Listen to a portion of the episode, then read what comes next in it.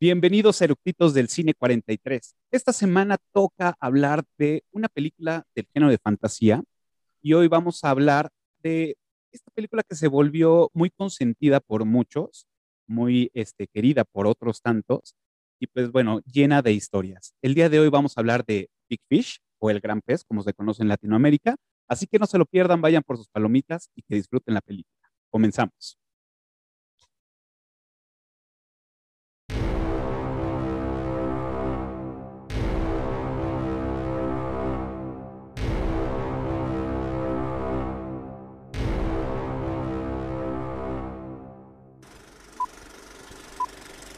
¿Ya está grabando?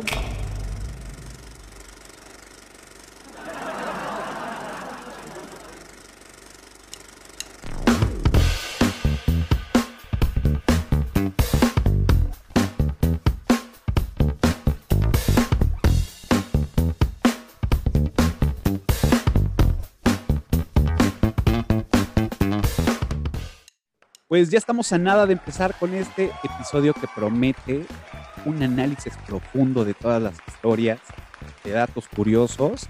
Y pues bueno, este, el día de hoy traemos, eh, bueno, tenemos casa llena, traemos unos eructitos que son fans de esta película y pues bueno, les voy a dar la bienvenida que por aquí, bueno, por aquí, por aquí van a aparecer, a todos lados. Bienvenidos, buenas noches, ¿qué tal? Pues bueno, yo ya los conozco y pues mejor ustedes preséntense. Hola, buenas noches, yo soy Ale, ya he estado en varios episodios.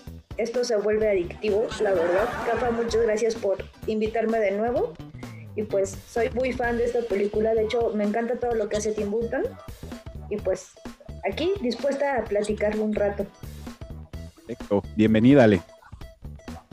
Hola a todos, hola de nuevo, soy Gis, bueno Giselle, Gis para los cuates de eructitos del cine. Eh, Gracias por invitarme otra vez, Cafa. Estoy emocionadísima de comentar esta película. Este, en realidad es de las pocas películas que me vuelven loca del género fantástico. Tú sabes que no es mi género, pero esta es una obra de arte que tenemos que comentar. ¡Au!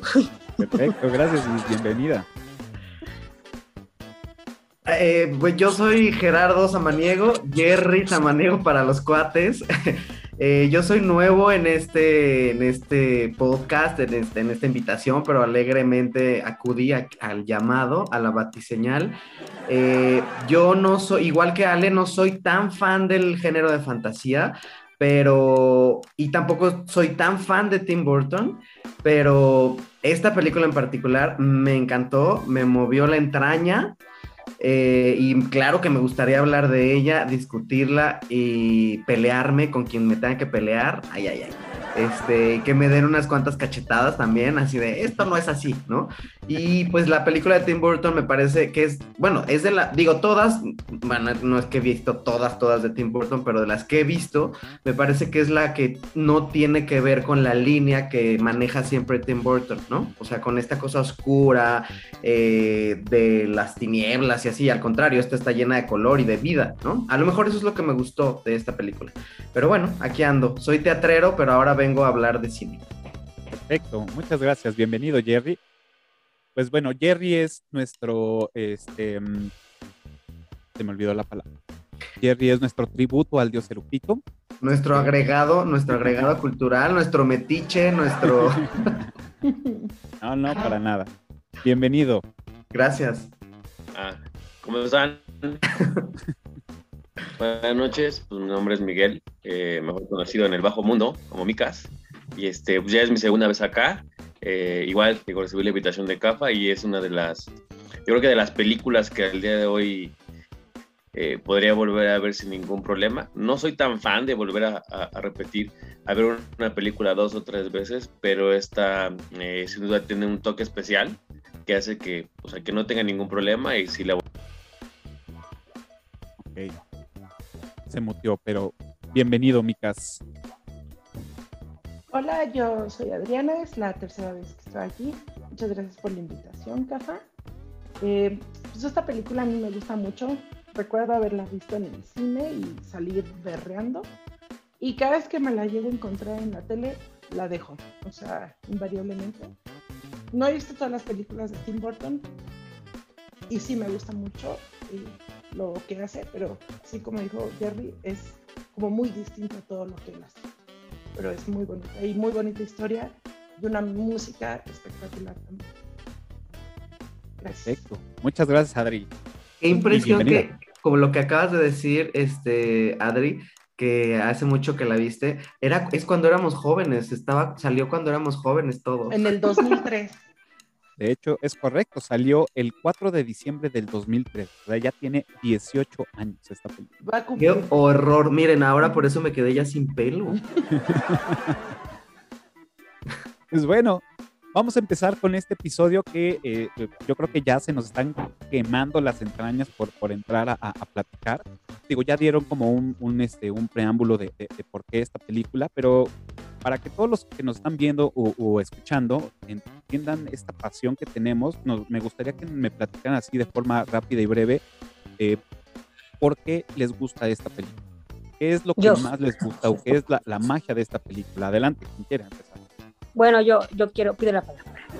Bueno, la primera, a mí esta película me encanta porque es una contraposición toda la película de cómo puede ser una vida desde el punto de vista de la fantasía contra una visión totalmente realista y mundana de la misma. Y, me parece que es lo que está ejemplificado entre la relación padre-hijo, ¿no? Creo que eso es preponderante.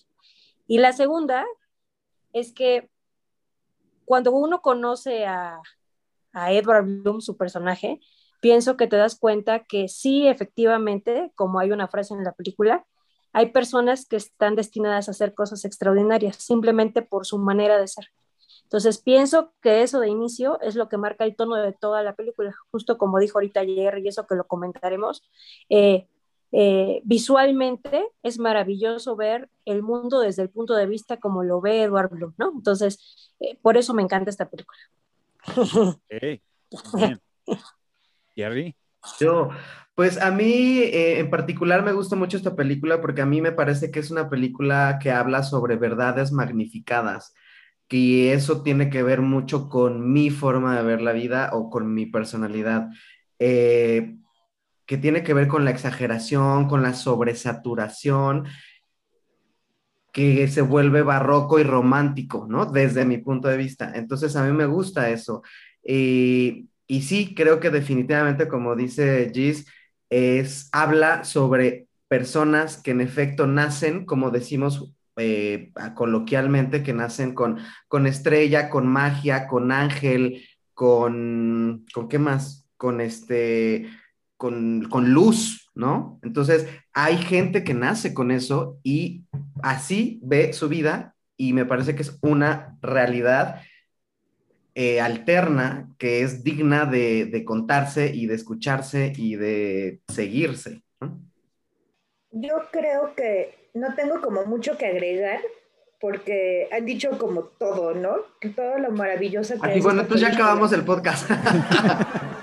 no, bueno, en, cuanto a por qué soy fan de la película, ¿no? Porque efectivamente la forma en la que ve la vida Edward Bloom es maravillosa y cómo, cómo la transmite, ¿no? Cómo es capaz de transmitirlo a través de sus ojos, de su fantasía. Es maravilloso. Además, la película visualmente es hermosa a pesar de que es una película de Tim Burton que se caracteriza por su mundo oscuro, esta le da el giro, ¿no? O sea, es un giro completamente diferente, hay muchos colores, sí tiene la parte oscura un poco de Tim Burton, que por supuesto que le tuvo que dar su toque, pero en general sale de la línea de lo que él siempre hace. Entonces, yo como fan de Tim Burton puedo decir que es una de las películas que más me gusta de él precisamente por eso, porque no se encasilla en lo que siempre ha hecho él. Y justo cuando salió, creo que por eso fue tan criticado, ¿no? Que, que justo rompía con la línea que él traía, pero pues oye, como artista todo el tiempo te tienes que estar como resignificando y reinventándote y confrontándote a ti mismo. Pero bueno, ya, ya me voy a callar. Eh, voy eh, a, a, mí me gustó mucho porque creo que a toda la gente nos falta ser un poquito como Edward Bloom, que llega, o sea, con el paso de tu vida vas perdiendo esa capacidad de admirarte o de sorprenderte, aunque sea de las cosas más chiquitas, y a lo mejor sí magnificarlas y decir que era súper guau cuando era algo muy sencillo, ¿no? Pero esa es como la naturaleza de, de Edward Bloom y que pues dista mucho de lo que es Will, su hijo, ¿no? Entonces esa lucha entre, ah, pero es que no es real, ah, no, pero es que es mi realidad y en mi realidad sí lo es, como que es medio complejo, pero es interesante ver cómo se desarrollan los dos y cómo puede haber una relación muy buena padre-hijo, madre-hijo, y pues que el otro es encantador y conquista a toda la gente, ¿no? Invariablemente. Y eso me gustó mucho. Bien. ¿Tú, Micas? Yo creo que igual un poco coincido con Ale en todo lo que ya, ya han dicho. Creo que es una eh, de las grandes películas de, de, Tim Burton, ¿no? No soy tan fan de Tim Burton porque la verdad es que no. Sin embargo, yo creo que esta película eh, capta muchas cosas, ¿no? O sea, capta muchas cosas, la vida de, de Edward Bloom, ¿no? Sin adelantarme tanto a, a, a lo que vamos a platicar. Eh, pues su hijo se convierte en lo que pues, tanto le molestaba de su padre, y él le ayuda como al buen morir. Entonces yo creo que, que también esa es una de las partes padres de, de esta película. Ok. Bueno, antes de, dar como mi, mi, mi, una opinión rápida, eh, quiero acercarme a Clubhouse para ver si alguno de los conectados eh, quiere decirnos por qué les gustó esta película. Es el momento, levantando la mano. Si no, este, más adelante vamos a tener interacción. Por acá Farid se va a animar. ¿Qué, qué tal, Farid? Bienvenido. Hola, ¿qué tal, Cafa? Y saludos a todos los que están del otro lado en Zoom. Yo creo que la película esta es espectacular por un montón de motivos. Primero, porque el que la dirige es Tim Burton, que es uno de mis directores preferidos. Tiene una estética, como alguien mencionó, oscura, pero tiene esa estética también junto con colores pastel, ocres, así medio, no sé, como acartonado, pero cartón del color del cartón, ¿no? Eh, me parece fantástico. Y después, y lo más importante, por lo menos en mi sentimiento, cuando yo la veo y llego al final, cuando, ya me estoy emocionando.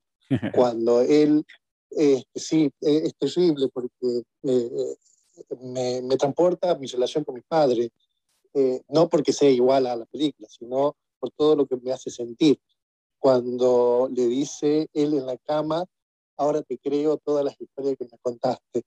Eso me parte el corazón, es terrible, es terrible, porque eh, terrible en el sentido eh, que ahí él dice, es mi papá y lo quiero como es y le creo todas las miles de historias. ¿no? Bueno, después seguimos charlando de otras cosas. Gracias. Gracias, Farid, bienvenido. Pues digo, eh, de entrada, pues yo sí soy fan, me reconozco, soy fan de Tim Burton me gustan mucho sus películas. Este, mm, yo creo que sí tiene su toque y, vemos también toques a luz como en la película de Edward Manos de Tijeras, que nada más la parte de él del inicio y él como personaje es oscuro, lo demás es eh, tonos pasteles, como bien lo dice Farid, tonos más alegres. Creo que no está tan, creo que lo encasillamos mucho por, por otras películas, pero digo, es su mayor género.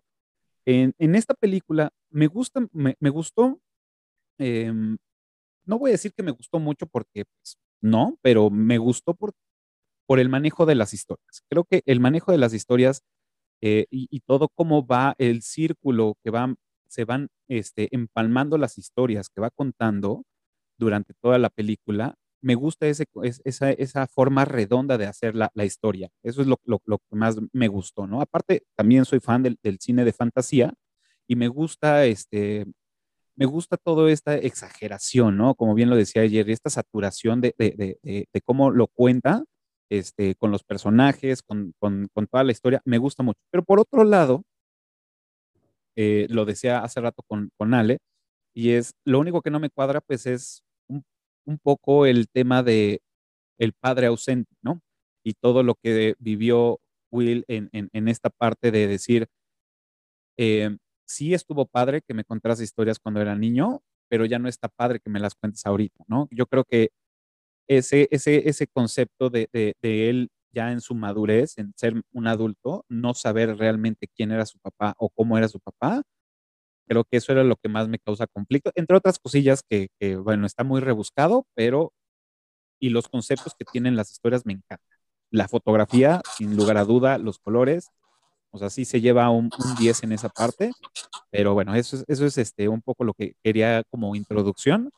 Entonces, pues, pues vamos a empezar a darle con, todo aquí a, datos curiosos. ¿A quién? ¿A, datos curiosos y, y, al análisis general. Así que, ¿quién, quién abre la mesa? Pues originalmente iba a ser dirigida por Steven Spielberg y en vez de Albert Finney iba a ser Jack Nicholson, ¿no? Entonces todo el mundo está en el mundo del hubiera, de qué hubiera pasado si esos dos grandes titanes la hubieran hecho, pero en mi parecer, eh, yo realmente pocas películas ubico de Albert Finney, o sea, recuerdo que él sale en la de, eh, ¿cómo se llama? Donde sale esta, Erin Brockovich, ¿no? Es el jefe, o sea, no lo ubico de muchas, pero... ah, sí, el que era, el que era tu jefe. No, yo no me lo imagino en otra. O sea, no me, no, me, no me lo imagino más que él siendo Edward Bloom, o sea, me, me, parece perfecto. Yo no creo en el hubiera en el cine, pues imagínate, ¿no? Tendríamos que volver a hacer las películas otra vez. Eh, bueno, ese es su primer dato curioso, ¿no?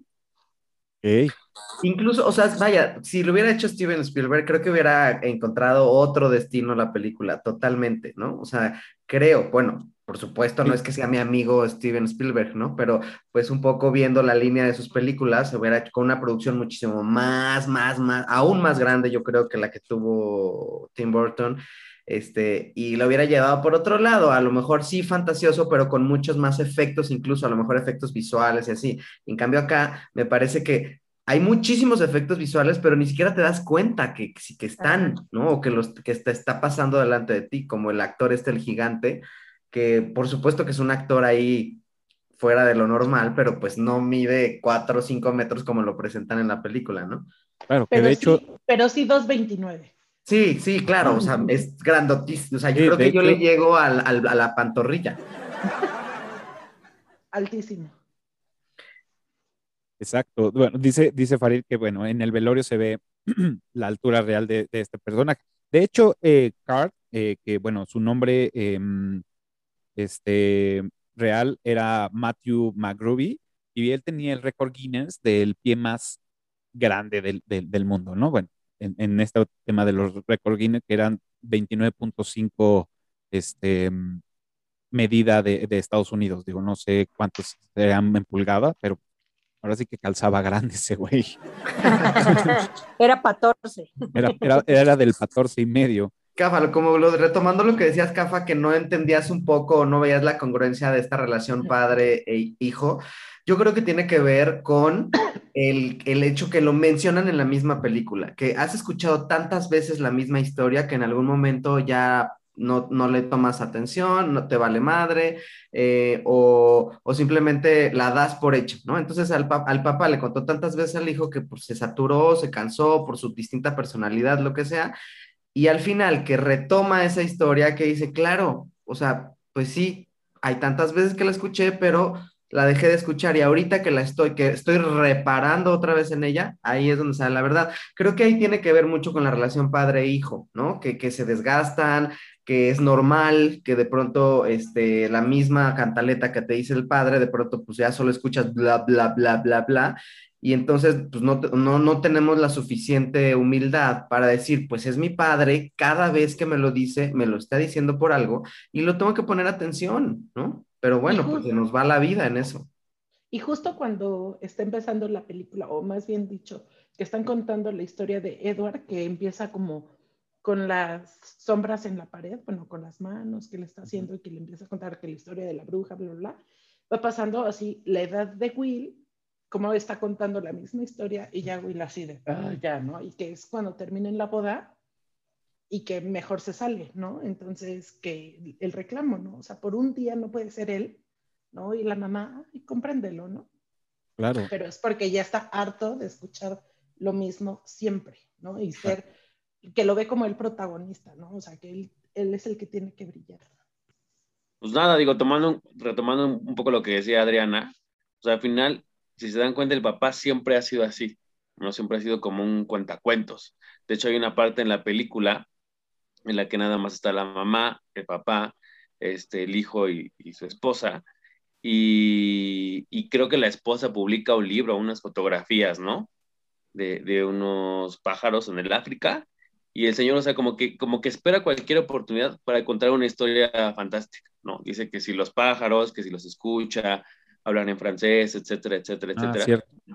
Pero pues al final el papá siempre ha sido así, ¿no? O sea, no es porque, porque el hijo diga, ay, o sea, ¿por qué no puede ser un día como es, ¿no? O sea, al final, es, es eh, la esencia del papá, pues es así, ¿no? O sea, ser un contacuentos, magnificar todas las cosas, y tú se lo crees, o sea, sí se lo crees, ¿no? O sea, en, en el transcurso de la película, digo ahora que la, que la volví a ver, o sea, sí llega un momento en el que tú ya te metes en la película y sí le crees todo lo que te está contando, ¿no? Pero yo creo que esa es la esencia del, del papá, o sea, magnificar todo y, y, tiene el feeling, pero al final del día, pues al hijo no, ya no le, ya no le cuadra tanto ese show, ¿no? De que el papá sea, pues de esa forma, ¿no?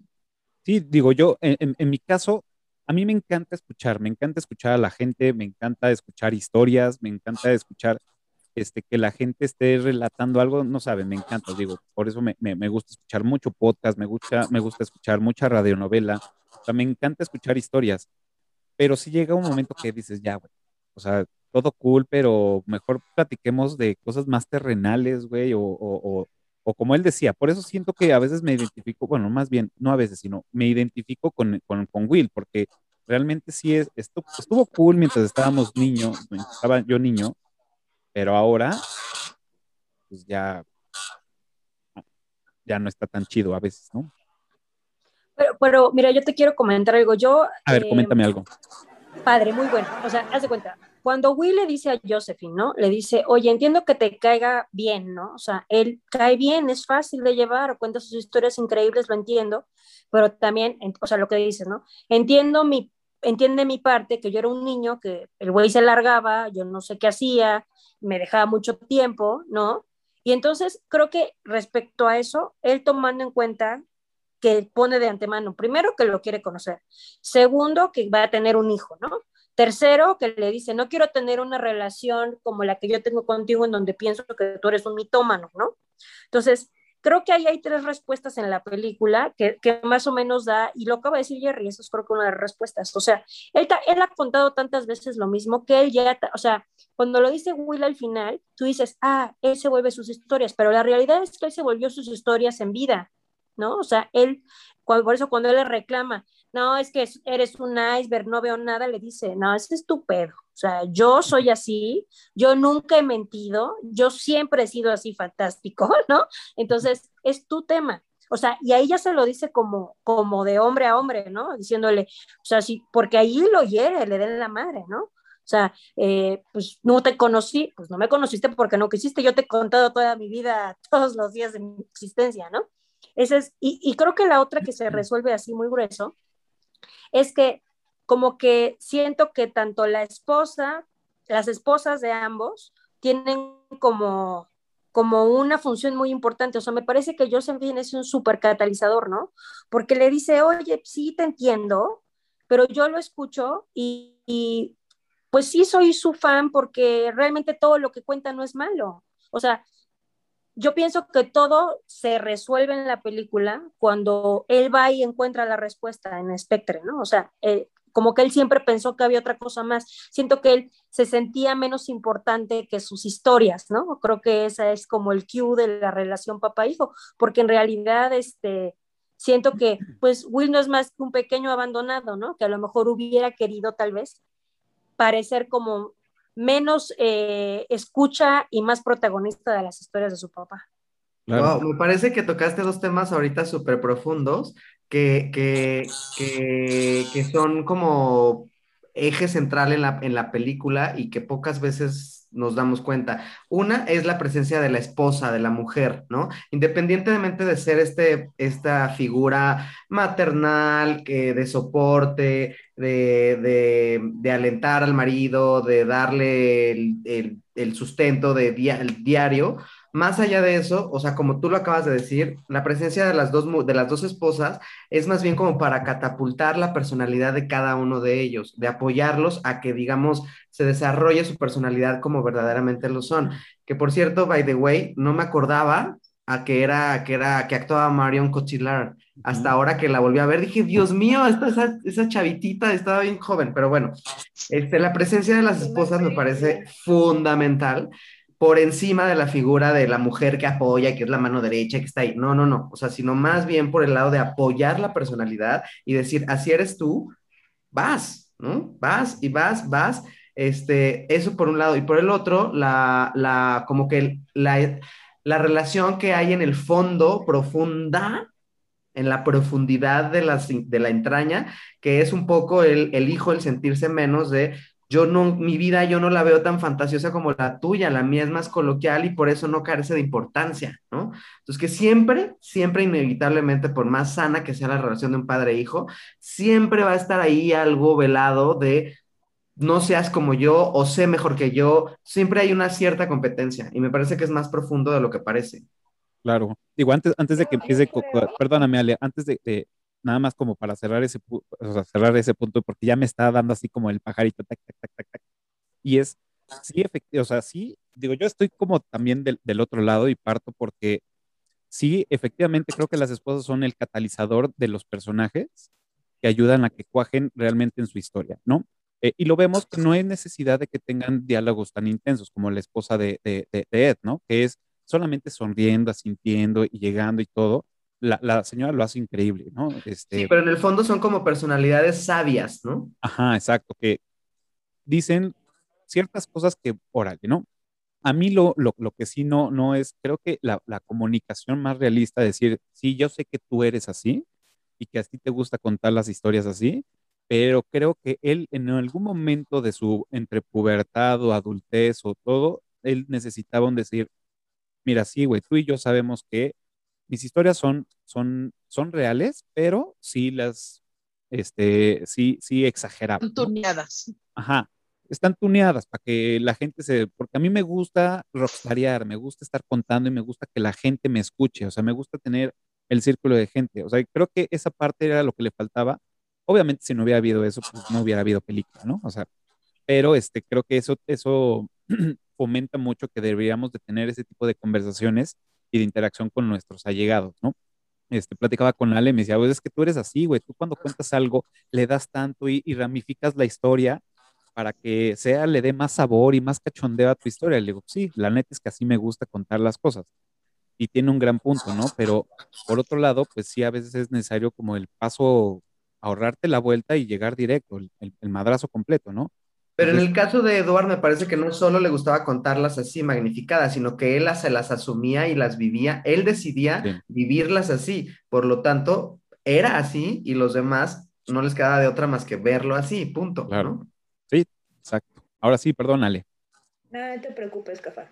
Pues yo nada más como retomando uno de los puntos que dijo Gis, que sí me parece muy importante, dentro de esta relación padre-hijo, siento que uno de los grandes problemas es precisamente que Will se siente abandonado, ¿no?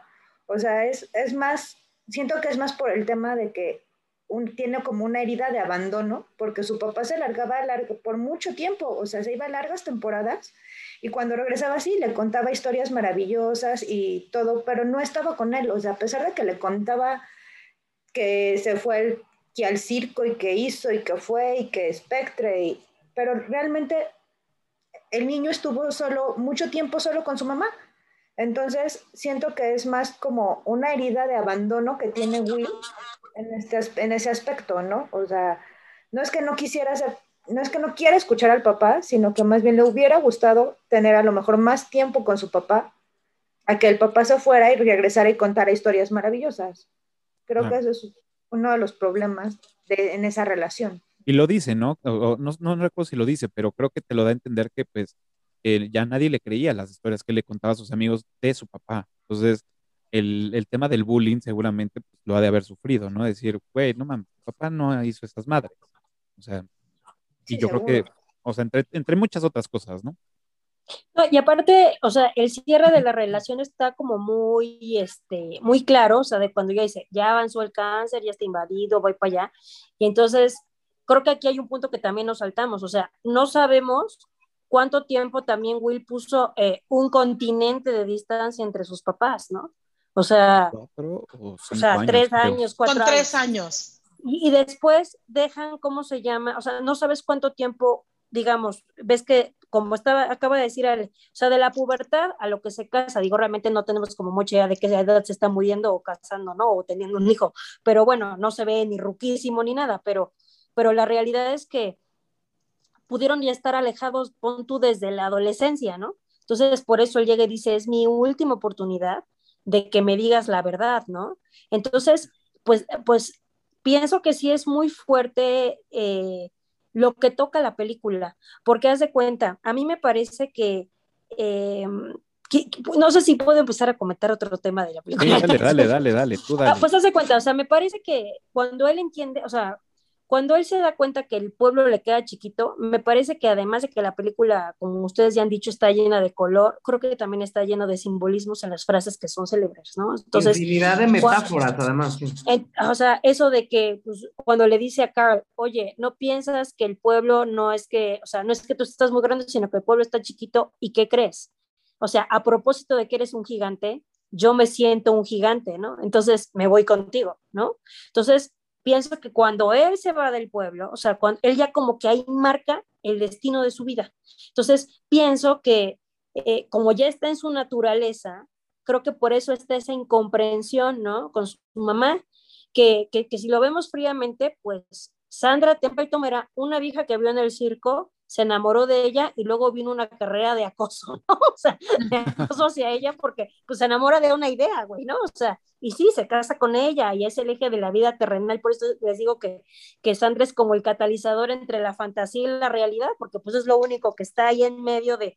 Eh, no, y es lo que lo, re, lo regresa siempre a la realidad, ¿no? Exactamente, claro, o sea, ¿no? Toma la decisión de no quedarse en Spectre y yo, digo, o sea, imagínate la decisión para hacer ese super gran pez, ¿no? O sea, ese güey pudo haberse quedado, ya era dueño del, del espectre, ¿no? Porque los ayuda, ahorita podemos platicar de eso.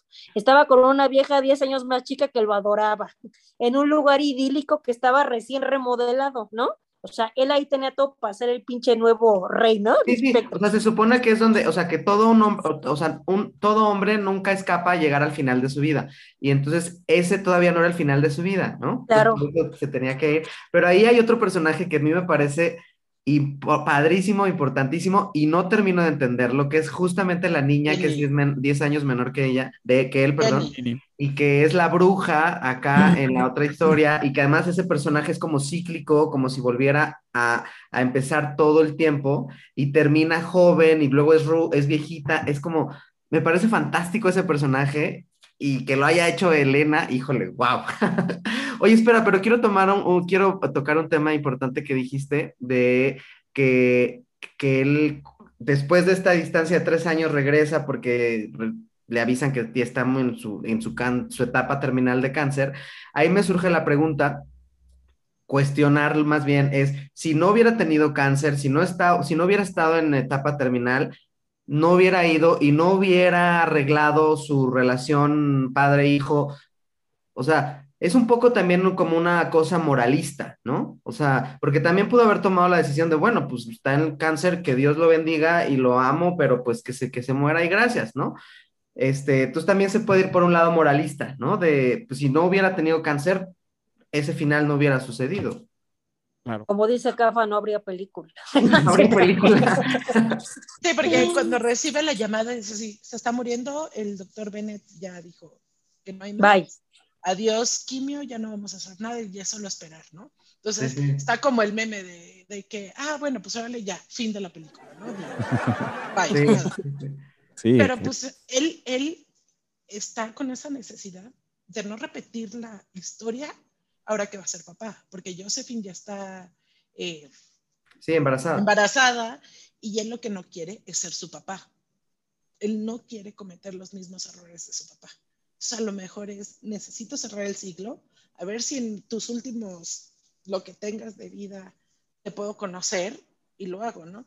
Y retomando lo que dices de Jenny, él era su, ella es la respuesta a todo de Will, ¿no? Es el, la que le abre los ojos, ¿no? La de, tú eras lo más importante para tu papá, ¿no? Entonces, hay que ser un choque de emoción así de, igual lo que hemos estado, bueno, lo que ustedes han estado diciendo, ¿no? De yo quiero ser ese protagonista en su vida, pero yo era sí ese protagonista cuando le contaba a todos los demás de mí, ¿no? Entonces, eso le faltaba él saberlo como para poder sino es que perdonar, entender a su papá y decir, ah, sí le importaba, ¿no? O sea, sí me quería. Y él toda la vida creyendo que no lo quería para nada. No, ah, aparte, aparte de una de las maravillosas frases románticas para personas, por ejemplo, yo tipo tela loca, que digan, estaba tu mamá y, las demás, o sea, no existen. O sea, ahí le dice, pues jamás le, me fue infiel. Y me parece que eso es tremendo, que él llegue así con el arma desenvainada a decir, pues tú eras su amante, ¿no? O sea, sí, pues estaba aquí contigo, por eso tú tienes la escritura de tu casa y eso, ¿no?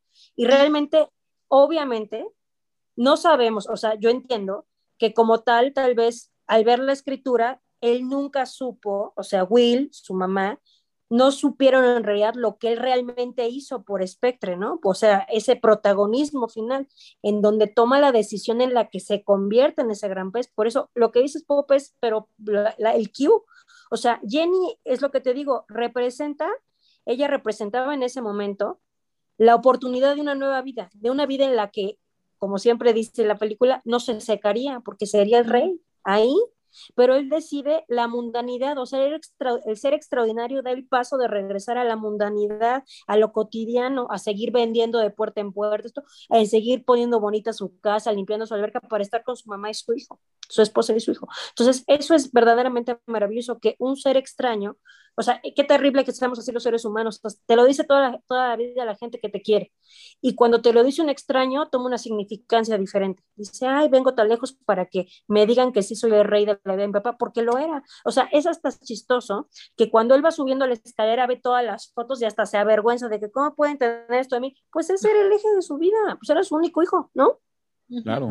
Oye, y esa, ese simbolismo de que cuelgan los, zapatos, los zapatos y los tenis en el cable, o sea, que allá también le significará como aquí el decir ya colgó los tenis. Perdón, antes, perdóname, antes de que profundicemos, eh, Farid quiere, quiere aportar algo a lo que estamos hablando. Adelante, Farid. Eh, no, eso de los tenis a mí me parece, cuando lo, lo mencionó, me pareció fantástico, me, me teletransportó al momento cuando entraba con ese auto gigante, grandote, el color del pasto que tenía esa imagen, pero el color tan pastel, a mí, yo soy muy visual, a mí me gusta mucho eso, los colores así medios pasteles, casi como el color del sol, la luz que había en ese momento, y ves los tenis ahí eh, en la, eh, colgados, es, tan, es, tan, bueno, es toda una escena esa, ¿no? Me gustó muchísimo. Cuando está martillando esa casa que está toda desvencijada, también, eso. Cuando la endereza, la endereza. Ah, sí, exacto. Gracias, Farid. Pues digo, ahorita que estamos tocando ese tema, este, mm, tengo dos cosas. Una, advertencia para el Micas. Si no metes tu cuchara, no vas a hablar, güey. que todos hablamos como pericos. Y dos, este, sí, el personaje de la bruja o de, o de, o de Jenny, sí, para mí también es un gran personaje. A yo no leí el libro, eh, bueno, la novela, no sé si alguien la leyó, pero en, los, en, los podcasts que escuché y en, y en los datos que, que, estuve leyendo, ahí sí mencionan que tuvieron un romance, cuando pues, en la película te dicen que no. Entonces yo creo que esa parte del romance en el libro también fue como muy fundamental para que este güey, fue, e, es, digamos que fue el imán también de, de Spectre, ¿no? O sea, de, estar yendo y viendo y, y, esa forma ese eh, lo platicaba minutos antes de empezar a, grabar con Ale y es pues esta parte cíclica, ¿no? Y de lo que decía ayer y es que al principio la conoce como, como bruja, como vieja, después la ubica como niña, después ya como adulto y, y, te lo dice la película y regresa al principio, ¿no? Porque pues ya pasó mucho tiempo y la, y la casa, y ubicamos que es la casa otra vez donde encuentra de la bruja. en la película, ¿no? Que regresa donde todo inició. Ajá. Entonces, que es con ella, con ese personaje, pues, de la bruja. Entonces, es como el, yo creo que ahí el, las dos frases que le dicen una, llegaste antes o muy pronto, o llegaste muy tarde, yo creo que rompió todo el ciclo que debía de haber sido, por eso la, la bruja está en diferentes, digamos, línea temporal, ¿no? O claro. en, en, pues, al revés. Pero además, en, cualquier línea temporal que quieras verlo, ese personaje, como dice Gis, es, es detonante, pues es para este personaje de que o que llegó temprano o que llegó tarde, ¿no? Mm. en cualquier línea de tiempo que lo quieras ver. Por eso es cíclico ese personaje. Y el, el, voy a tocar el tema del final, o sea, de cuando él se muere y que le hace, eh, el hijo Will le... ¿Hace su historia? Él, hace su historia, o sea, digamos que toda la película es la historia del papá, pero a partir de que él se va en camino en la silla de ruedas a morirse, es la historia del hijo, o sea, lo, como él decide honrar a su padre y dignificarlo con su nueva historia para ponerle fin a la historia que el padre tantas veces le contó, ¿no? Entonces, eh, llegar a ahí, que tan, toda la gente que él se fue encontrando por la vida, que ahí nos damos cuenta que sí existieron, solamente que él los magnificaba de una manera, ¿no? Extraordinaria, que el gigante, bueno, Carl no era súper gigante, solo si era el grandote. Las del circo, estas mellizas se llaman las que están pegadas. Eh, eh, no, siamesas. Siamesas, perdón, perdón. Este, las siamesas sí existieron, solo no fueron siamesas. Él las vio así en su historia. Este, y... El hombre lobo el hombre lobo, este, o sea, todos están ahí en el funeral, que me parece también bellísimo, que eso te habla de que sin duda este güey fue una gran persona, fue un gran ser humano que ayudó a muchas personas en muchas maneras y están ahí para, para, para agradecerle y para despedirlo, ¿no? Este, pero entonces, la pregunta es... El Lumpa Lumpa que siempre fue un palumpa, ¿no? El Lumpa Lumpa que siempre fue un palumpa. ¿Estás hablando de mí? Es que yo soy chaparrito, entonces luego me dicen que soy un palumpa. No, no, el, el, el, de, la película, pues básicamente siempre fue un palumpa, ¿no? Ya sé, ya bueno, sé. Dame rápido un datito. ¿Ves la escena final cuando llega Carl con el dueño del circo y el Umpa Lumpa? Que veas que el Umpa Lumpa está más chiquito que Danny DeVito, entonces sí está muy cañón, ¿eh? Sí, no, sí. No, pues lo vemos desde la fábrica de chocolate, ¿no? De Charlie. Ahí sí. sí. sí. Pero, bueno, entonces la pregunta es, cuando este hombre, eh, Edwards, está muriendo en el hospital y que Will le dice, va, te voy a, eh, esta es la historia de tu final. Y entonces él ve su muerte, ¿se acuerdan cómo vio su muerte en, la, en el ojo de cristal de la bruja, ¿no? Entonces, nunca sabemos realmente cómo fue la, cómo vio él su muerte. O sea, la muerte que vimos de él es la muerte que decidió el hijo, pero la muerte realmente que él vio en el ojo de cristal, pues no lo sabemos, capaz que es otra cosa y otro mundo. Entonces, eso es lo que me gusta pensar, o más bien que, se deja abierto al Tim Burton, lo deja abierto al espectador, en el sentido de, ¿ese final era el que se merecía el padre o, esta, o era el del el que realmente le hizo el hijo? O si sucedió o no sucedió, fue real o no fue real. Eso es lo que está padre. Y yo creo que cada espectador decide en su interior, de acuerdo a su criterio, su vivencia, su personalidad, si fue real o no. Yo me quedo, yo me quedo con el que así era la muerte que él vio. O sea, eh, yo me quedo con, con ese de que, ah, bueno, pues así va a ser mi muerte con mi hijo llevándome al agua. O sea, yo es lo que, lo que pienso y lo que creo. Lo cual la otra parte, decir, a lo mejor se rompe el esquema porque el hijo empieza su historia, también podría, no me disgusta la idea, pero yo creo que más bien era el tema de que así era como tenía que morir, porque pues todo se había cumplido, ¿no? Y entonces él, él siempre decía, no, todavía no me voy a morir, así no me voy a morir, así no me voy a morir. Y llega un momento que dice, ya. Ahora sí. Es que yo creo que el tema, perdón. No, rápido. Yo creo que sí es como tenía que ser, a partir de la reconciliación de Will con él, ya se podía morir. Entonces ya le, entra toda la magia de este de toda la vida. Yo creo que yo creo que la muerte, o sea, más bien, creo que como dice Pop, es la reconciliación, pero me parece que el relato de la muerte de Will representa en ese momento que por fin Will le crea su padre, porque él incorpora en la historia a todos los elementos que él narró. Entonces, me parece que es brutal, porque aparte hay un simbolismo que es tremendo, era el que yo les decía. Ven que él desde que está enfermo se la pasa tomando agua, agua cuando se mete en la bañera con su mujer, me estoy secando, me estoy secando, me estoy secando. Entonces, el punto es que el hijo significa a su padre y ahí por eso termina la historia con esa palabra. O sea, por fin te voy a llevar cargado con todos, hasta te despides contento de tu mujer de adiós, bye, no sé qué, pues porque te vas a convertir en lo que siempre fuiste, en un gran pez, ¿no? pero, o sea, creo que es esa reconciliación de la credibilidad del hijo en donde dice, bueno, básicamente ya creo tus historias. Por eso ya después viene la frase donde dice, él se vuelve inmortal porque pues él ya se volvió sus historias. Entonces, creo que es maravilloso el final. Yo no sé si sea o no el que vio o no, pero me parece que es el que tiene que ser porque el padre acepta, o sea, y se da cuenta que su hijo por fin le cree todo lo que había dicho, ¿no? pero, pero regresando a eso, es, ¿tú qué crees que sea?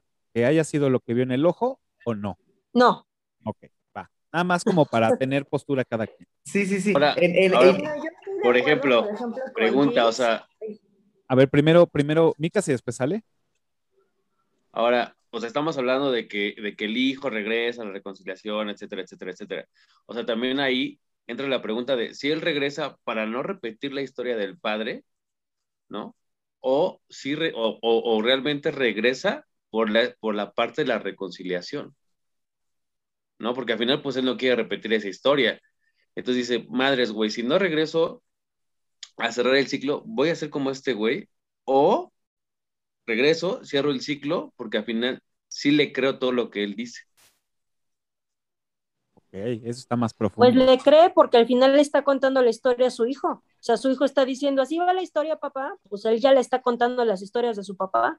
Pues sí, yo, creo que, yo, creo que, fue una, una consecuencia de, o sea, él regresa para, este, pues ver a su papá en sus últimos días, no sé qué, y, en, y como consecuencia vino esto de... Ajá, no quiero ser como él no me quiero ser como él y además en, eh, eh, me, estoy dando cuenta que, que sí te creo y que sí te creí siempre. Se llama remordimiento. Ok, ahora vale. Yo creo que Will regresa para reconciliarse con su padre, ¿no? Porque pues al final del día lo a ser papá. Entonces, yo creo que lo que quiere es como pues cerrar el ciclo con su papá y pues efectivamente, como dice Jerry, la consecuencia que se da es el que se da cuenta que no quiere ser como su papá, aunque realmente lo que quiere es pues esa reconciliación, que al final del día, y a mí me parece maravilloso, como él continúa, digamos, con el legado de su papá al narrar la muerte. Yo también creo que no es la, muerte, no es la muerte que vio en el ojo, estoy segura, bueno, yo, yo digo que no, sino que es la muerte que le quiso dar su hijo para honrar como su vida, ¿no? Todo, continuar con lo que él vino haciendo durante toda su vida. ¿Como continuar su legado? Exacto. Ok, tengo, mi, la voz de mi conciencia quiere hablar. Permítame un segundo. Qué miedo. Hola a todos, ¿eh? Perdón por meterme de nuevo en, en, su, en su episodio, pero me tienen anonadada con lo que están diciendo y nada más quiero dar mi punto de vista. Yo pienso que no es que le crea, sino que acepta quién es su papá, con todo lo que viene con él.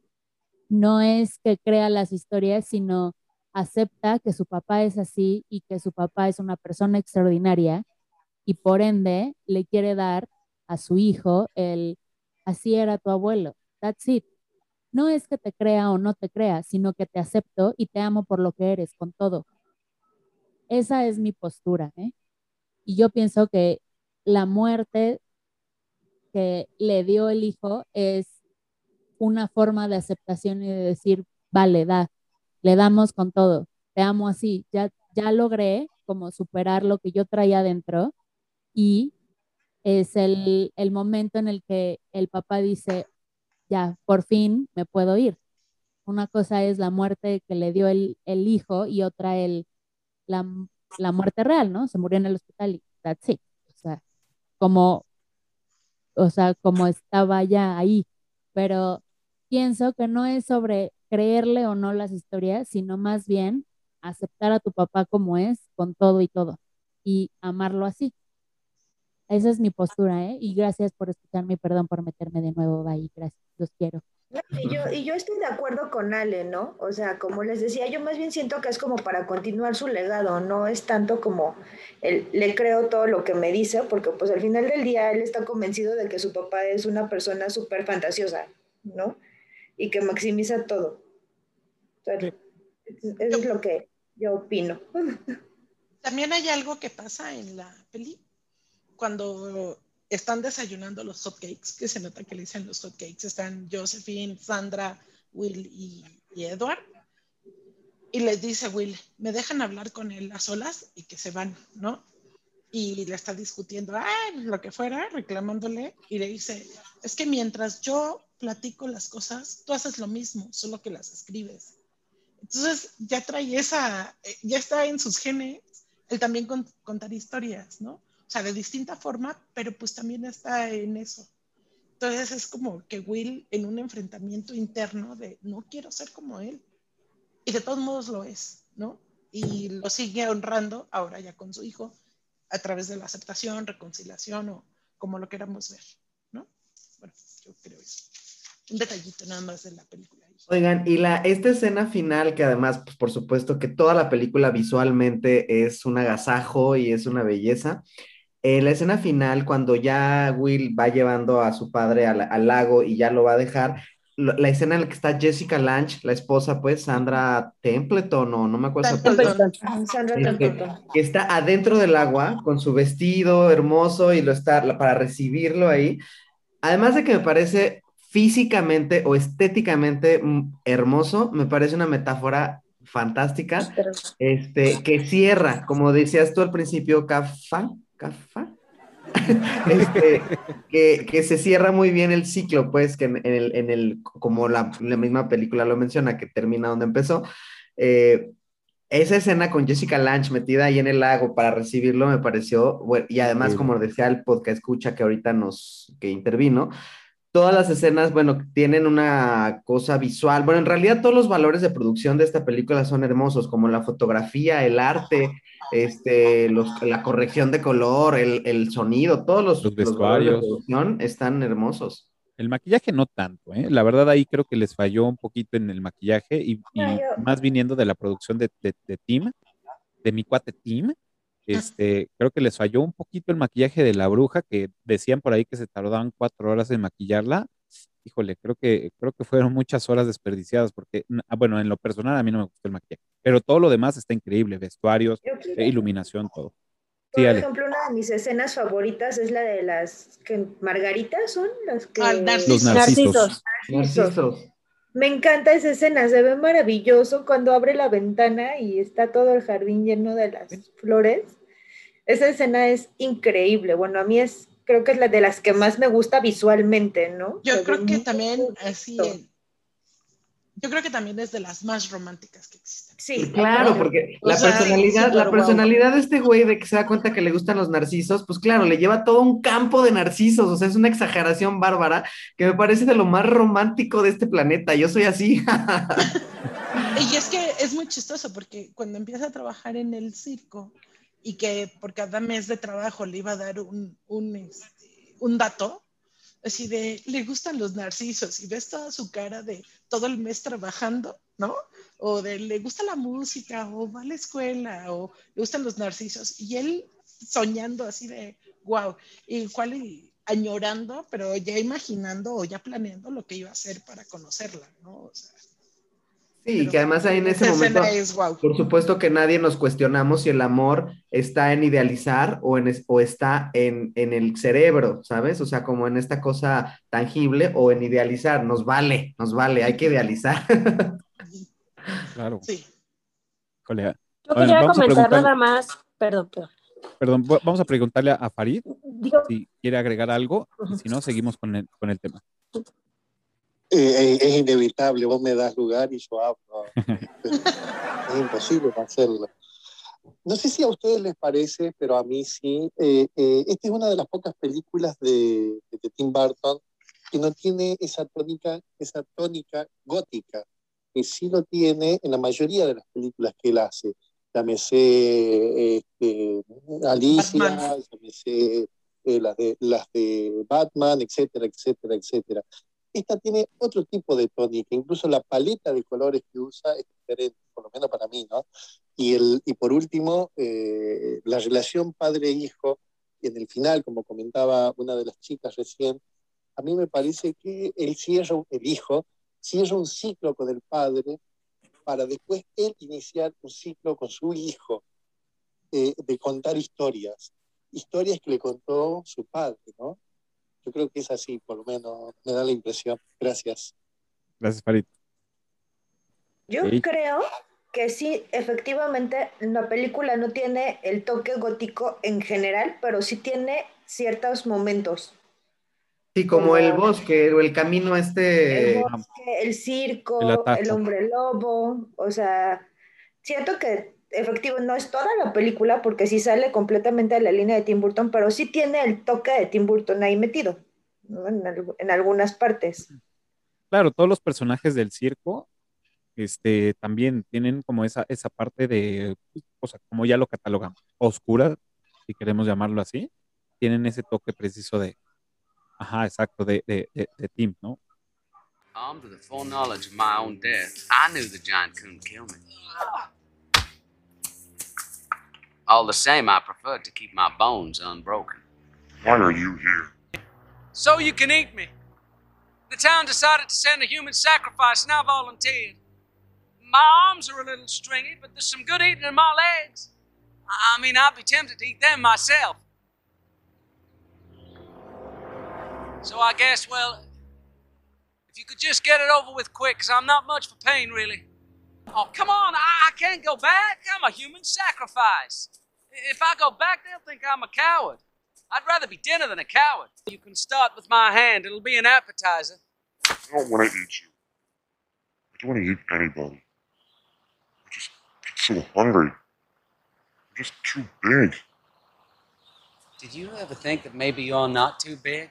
But maybe this town is just too small? Now, I've heard in real cities they've got buildings so tall you can't even see the tops of them.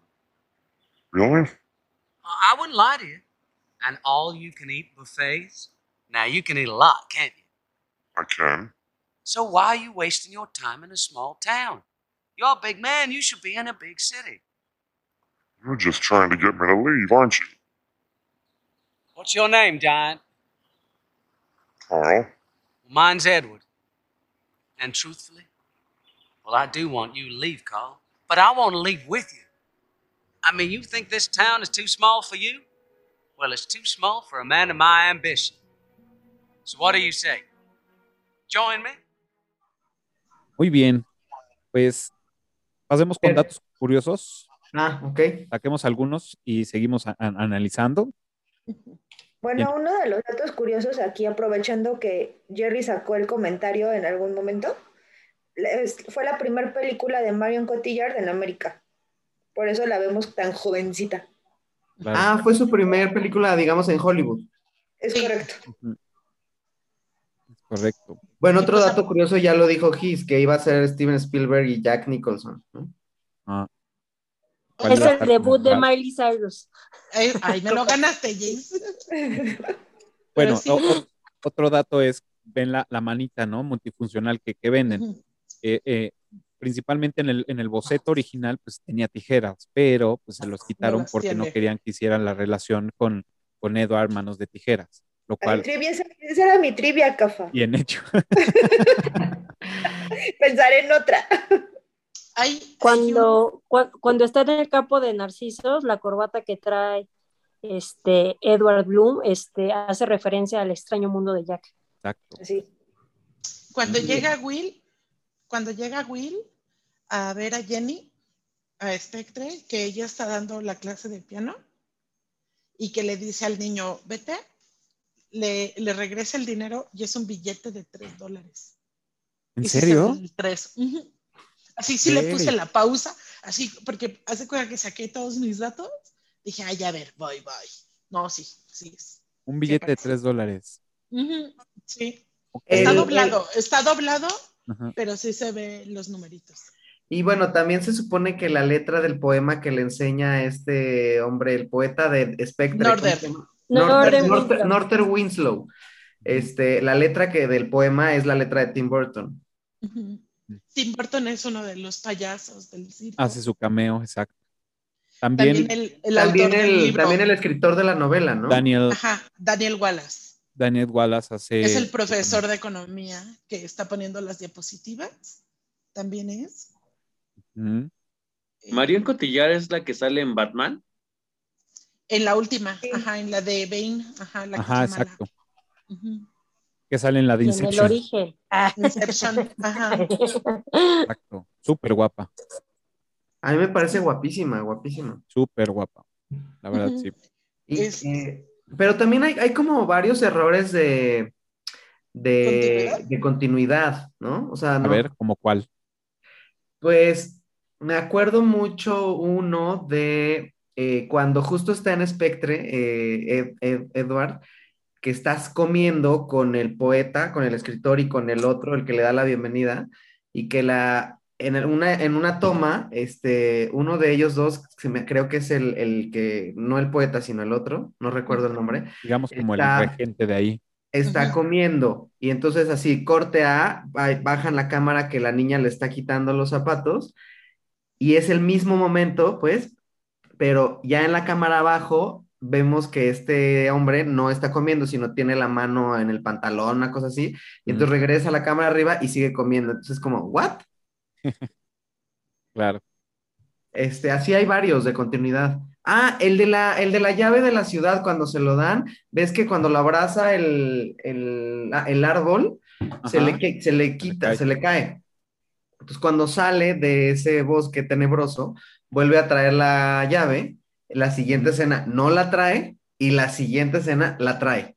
Ah, y al último la vuelve, la encuentra. Ajá. La encuentra en el, en el piso. Ya me llenaste. La recoge. Hay otra que hace referencias a sus pelis, que de Batman, cuando está en orden y él roban el banco, cuando abren la, la bóveda del banco, la bóveda es la misma que está en la casa de Bruce Wayne. Ok. Es la mismita. Ujú. Ok, pero eso ya es porque eres fan de Tim Burton, lo encuentras. No, porque esto? hice mi tarea. Wow. Y, tam- y también el juego de sombras de Batman Returns. La verdad es que yo no lo he visto, así que no sé, pero decía que el juego de sombras, mm, no más no. Y que del extraño mundo de Jack, el jardín en forma de espiral. Claro. Puede ser. Que es más bien el, es la montaña, ¿no? Que hace el juego. A lo mejor. Ah, pues sí. Que es más o menos lo que se le ve en la, en la corbata, Will, ¿no? En la roja que está haciendo como ganchito, ¿no? Así. Algo así. Muy bien. Ahora, Pues- tengo. Ah, dale, Gis. Antes de. Bueno, yo leí que uno de los recursos eh, importantísimos de la película fue el uso de las puertas. O sea, quiere decir que había como una, justo ¿De lo las que qué, decía perdón? De, la- de las Puertas. puertas. Quiere decir que nos pasaba del mundo de la fantasía a la realidad a partir de puertas. Y es verdad, si tú te fijas, o sea, cada vez que va a ser como un brinco brusco, se abre o se cierra una puerta. Se das cuenta, está la bruja, se cierra una puerta. Va a entrar a ver a su papá enfermo, se abre una puerta. Aparece el circo, se abre la puerta del circo. O sea, y sí, Sí. hay como 30 puertas en la película. Oh, mira, no lo había notado, pero lo que sí había notado es, obviamente, digo, creo que ya lo, lo sabemos, es en el mundo, en el mundo real son colores más sobrios, más neutrales, y en el mundo fantástico son colores más vivos. E incluso todos los Exacto. personajes o los, los, los este, principales, digamos, de la escena, no precisamente Ed, sino los principales, des- tienen un destello de luz y como una, una aura más, más brillante que todos, que es como el personaje principal de esa secuencia o de esa toma. Entonces Ujú. dije, ah, mira, tienen razón. Lo leí y lo vi, dije, sí, te las compré. Y ahorita que volví a ver la película, hice así como el recuento de, a ver, Ah, vives de puros Elena. Bonham Carter, en cuántas eh, películas ha salido de él, ¿no? O sea, el Lumpa Lumpa, ¿no? Danny DeVito. Sí, como en mi cabeza era así de, ah, bueno, este es de, el, el, gua- no, era el pingüino, ¿no? O sea, de, Elena todos- Bonham Carter sale en casi todas, todas, todas. Porque, bueno, a pesar de, fueron, a- fueron pareja, tuvieron Ajá. hijos, se divorciaron y siguen siendo grandes Sí, amigos. Entonces, Ajá. sigue saliendo en sus De hecho, sale casi en todas las que ha hecho Burton, ¿no? Ella. Sí, La de la del barbero este, de- que es la musical. de Sweeney Todd. Sweeney Todd. Es de él también, ¿verdad? La dirigió él. Sí. Y algo que estaban So, diciendo, Elena Bonham Carter estaba embarazada en esta película, ajá. Ah, cierto. En Big Eh, no Fish. sé si sea- sí, en Big Fish. y no sé si sea verdad o no, pero o, o- o ya nada más sea como sarcasmo cuando leí que quería a Johnny Depp como Edward Bloom.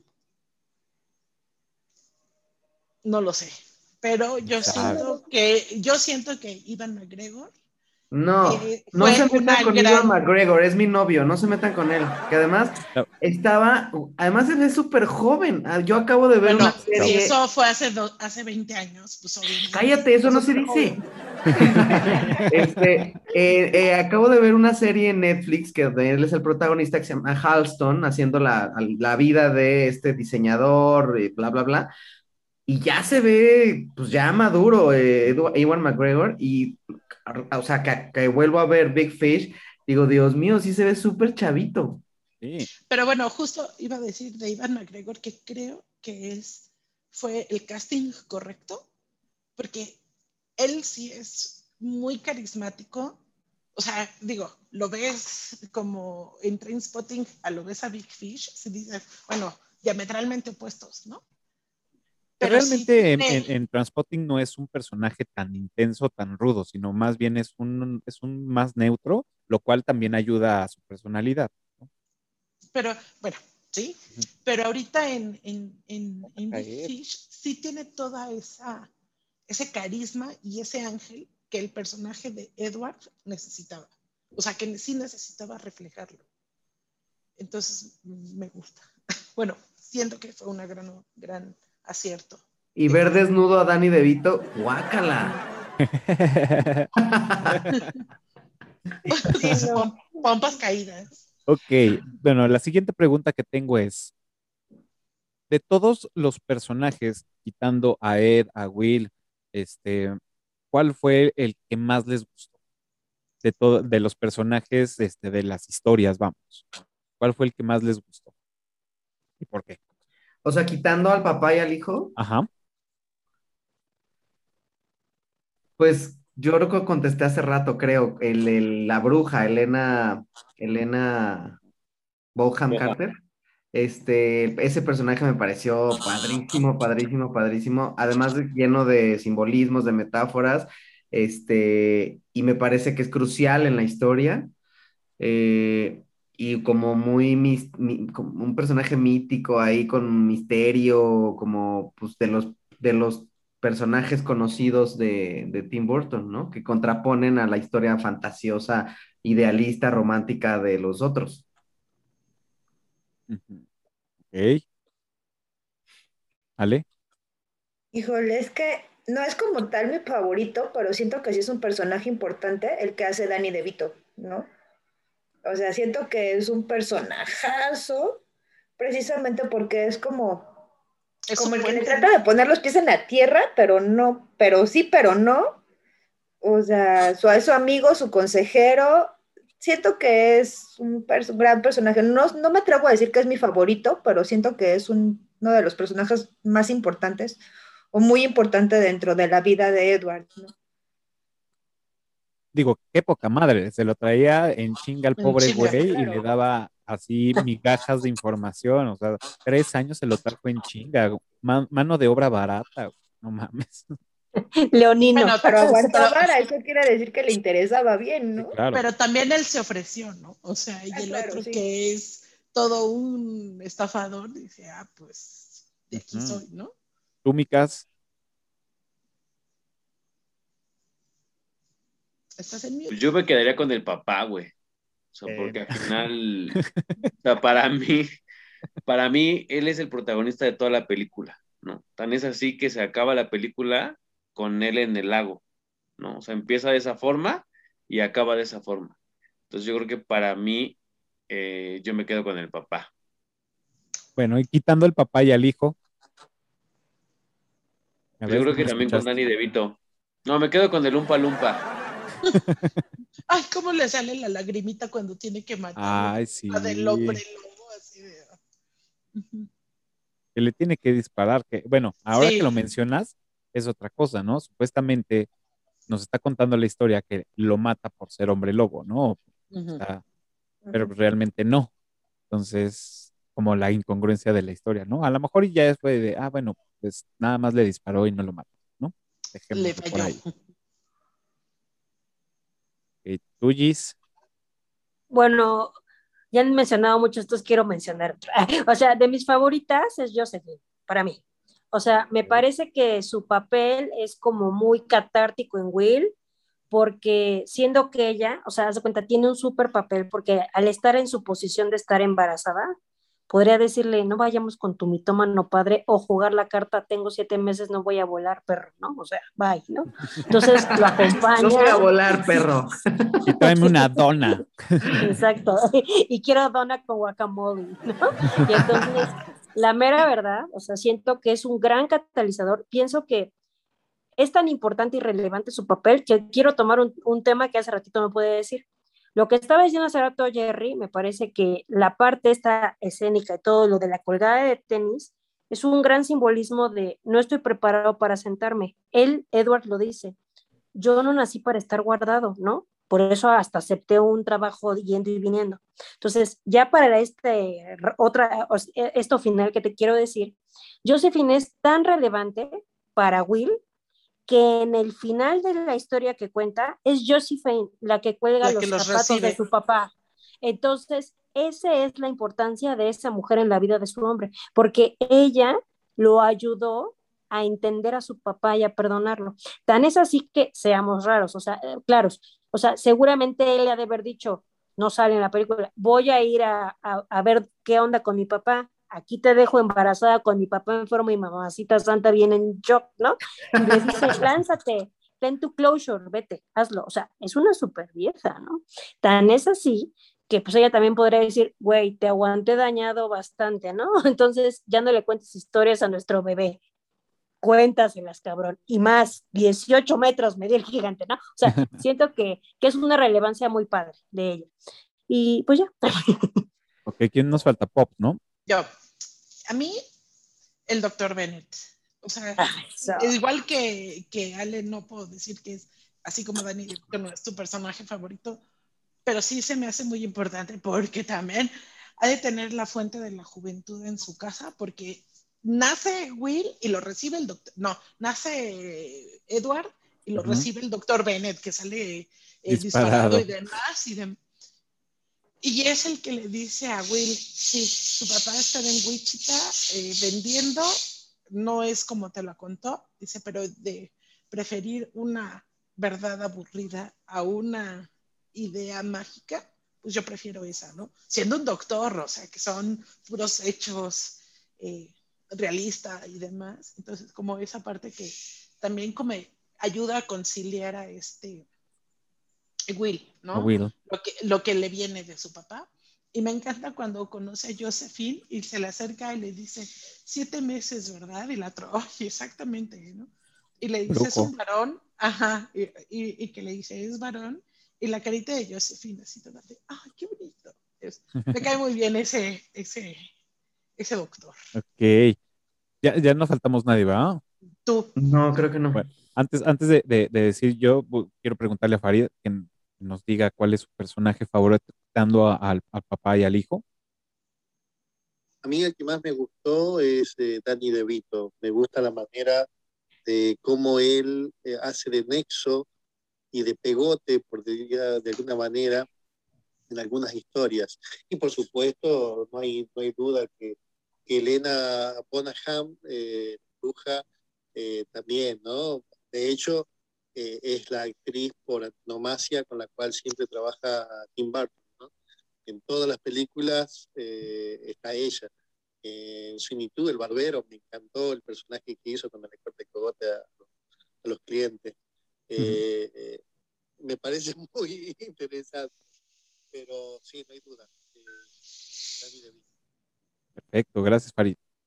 Pues a mí me, o sea, realmente también voy a, voy a decir que a mí también Danny DeVito me gustó mucho el personaje, la estructura de- del personaje me gustó mucho. Es el típico cirquero eh, que nos han manejado en toda la historia, eh, el ventajoso, el que siempre quiere sacar ventaja de, todos, de atraer a, sus, este, a sus trabajadores y tenerlos amarrados en el circo, haciéndoles firmar un contrato, o sea, toda esta parte creo que lo, encasillaron muy bien y pues bueno, que le alimenta la sed a, a- Ed para, para eh, conocer a esta mujer y mientras sacar provecho de eso, ¿no? Este, y que sea un hombre lobo, pues también tiene como su, su toque especial. Ok, pues bueno, ya estamos muy adelantados. Eh, me gustaría, si tenemos todavía eh, datos curiosos, sacarlos ahorita. A ver, dime, Farid. Me gustaría hacer un- una acotación. No sé si alguno de ustedes vio eh, el, el circo real de Circo de Soleil, el- la versión de Alegría. Sí, Bueno, Sí, Bien, genial, Increíble. genial. Eh, ahora bien, ¿ustedes no hay, no ven cierta analogía entre eh, Danny DeVito en su personaje y el personaje que hace de, de- de cuenta historia en, en la eh, eh, en el circo de Circo Claro. de Soleil? Ahora que lo mencionas, los sí. colores que tiene, los colores. Este, ¿no, no les parece muy parecido? Incluso el sombrero, Sí, ¿no claro. les parece algo parecido? Ahora que lo mencionas, sí. Digo, de Circo de Soleil creo que ese es mi favorito. Alegría es, ha sido mi favorito hasta el momento. Y, Es la más hermosa, yo creo. y sí, Yo fíjate que mm, tiene sí, tiene cierto, cierto toque. Probablemente sí. Sí, ahora que lo mencionas, sí, sí, sí. No es igual, no es igual. Pero Ajá, pero toque, sí, exacto, tiene un toque y sí te, sí te transporta, sí te transporta. Ahora que lo mencionas, sí, ¿eh? Yo creo que a lo mejor ahí estuvieron agarrando, porque toda, toda ese, eh, no sé cómo llamarlo, si ese episodio de circo o, o ese cuento de circo, sí está muy caracterizado a, a- a- a ciertos personajes de, de la película. El, o sea, digo, el maquillaje, o sea, todo, todo está increíble de, de- de- de- alegría. Y ahora que lo mencionas, creo que sí, ¿eh? Y, y no dudaría que hayan sacado como ciertos conceptos de la película, ¿eh? Bien, bien, Farid. Quisiera yo hacer un comentario respecto ahorita que mencionaron lo del circo, que no he dicho. Le vi una entrevista y entonces le, le preguntan a Tim Burton que por qué, que por qué un circo, ¿no? O sea, ¿por qué tendría que trabajar en un circo? Y entonces él, justo con lo que todos ustedes han dicho de la, la cuestión oscura de él, él dice que es porque los circos tienen su lado un poco oscuro, pero, pero que principalmente que es porque en los circos se caracterizan porque hay personas extraordinarias. Y Edward en- encuentra ahí su lugar, o sea, de ahí parte como el inicio de su vida fuera de Ashton, porque él se considera a sí mismo una persona extraordinaria. Entonces creo que está padre eso, ¿no? ¿Sí, sí? Bien. Ok, ¿tienen más datos curiosos? Si no, para ya pasar a la trivia. Pues yo por ahí leí también que el, el vocalista de Pearl Jam, este hombre Eddie Eddie Vedder, Vedder. Vedder. que, que hizo la canción esta de Men of the Hour, este, en honor a la película de, de Big Fish. Ok. Y bueno, uno, otro dato curioso que yo leí, bueno, que de hecho lo estaba buscando ahorita porque no recordaba los idiomas, es que en la escena cuando llega Edward ahora sí que cae en Corea, hablan en diferentes idiomas. Por ejemplo, el ventrílocuo habla en Tagalog, que es la lengua filipinas, las gemelas lo hacen en cantonés, Mm, los soldados lo hacen en chino mandarín y los demás hablan en coreano. O sea, no es el mismo idioma. claro, es verdad. Ah, También había leído que tiene varios, varios que- idiomas. No sé por qué, por qué habrá, se le habrá ocurrido hacerlo, lo cual se me hizo como un gesto pues, interesante, ¿no? También ahí, ahorita que dijiste de los estos eh, militares este, chinos, coreanos o con los que pelea, este, también ahí hay como errores de continuidad. En, me acuerdo en la toma que los está, o sea, que la toma está como viendo los de atrás, con- de ellos dos de espalda, y luego vemos la toma como desde el punto de vista de él, pero ellos están juntos, o sea, sí, sí tiene como ahí también eh, error de, de- de continuidad. Perdón, Farid, no te escuché lo que, lo que acabas de decir. ¿No será por una cuestión de, de- de imprimir, por decirlo de alguna manera, una babel de idiomas Mm, en en el conflicto? Claro, puede ser. Totalmente. Claro. Puede, o sea, tendría sentido si fuera con ese concepto. Bien.